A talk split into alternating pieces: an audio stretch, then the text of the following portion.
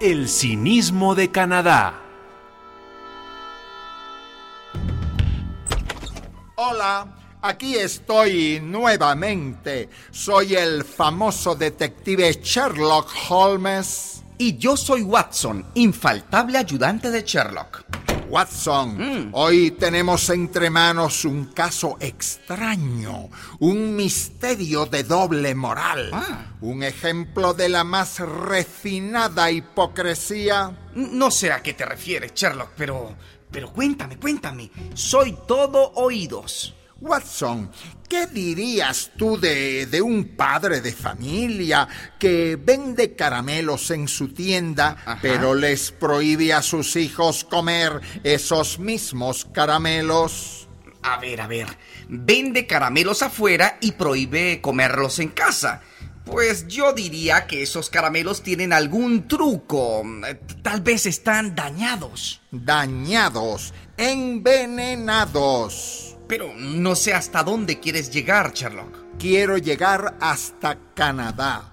Ese país tan desarrollado, ¿Cómo? tan lindo y con un gobierno tan cínico. No entiendo, Sherlock. ¿Cuál es el problema con los caramelos canadienses? Con los caramelos nada, Watson.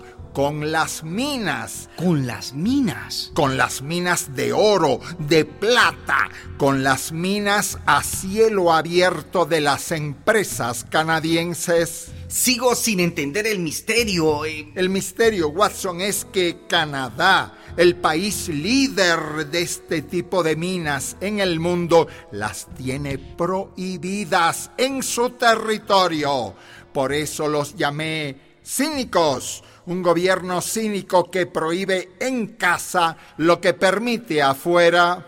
Bueno, hasta donde sé, eh, estas minas dinamitan montañas enteras. Emplean cianuro, mercurio y no sé cuántas porquerías. Eh, Ensucian los ríos, las lagunas, hasta el agua del subsuelo. Enferman a la población, a los animales. Corrompen los gobiernos. Minas a cielo abierto que mejor se llamarían a infierno abierto, porque se han vuelto una pesadilla en toda América Latina. Pero eh, el gobierno canadiense no sabe eso.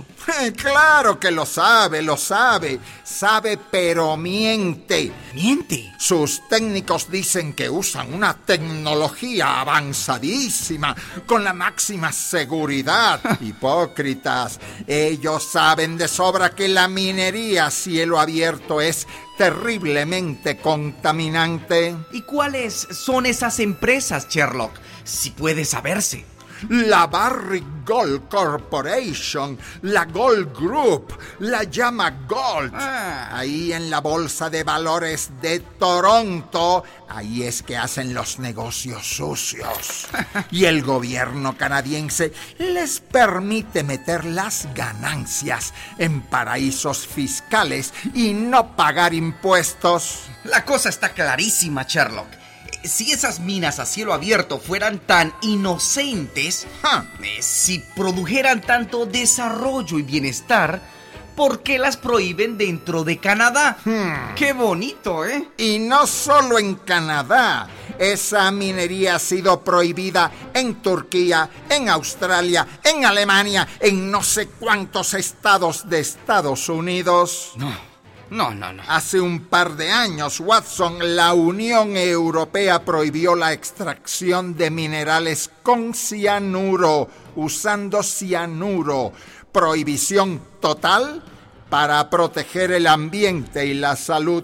Y, y en América Latina, Sherlock. Costa Rica. Solamente Costa Rica tiene prohibida esa desgracia. Solo Costa Rica. Los demás países están felices con las transnacionales canadienses saqueando la riqueza de nuestras tierras.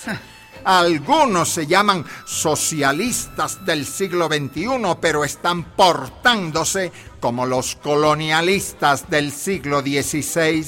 Pero dicen que esas empresas dan mucho empleo a la gente de la zona, Sherlock. Puras mentiras, Watson. Escucha, en Perú la minería es la actividad que menos empleo genera.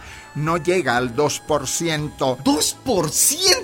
La agricultura el 33%, los servicios el 26% y la minería un ridículo 2%. Y lo mismo pasa en Argentina.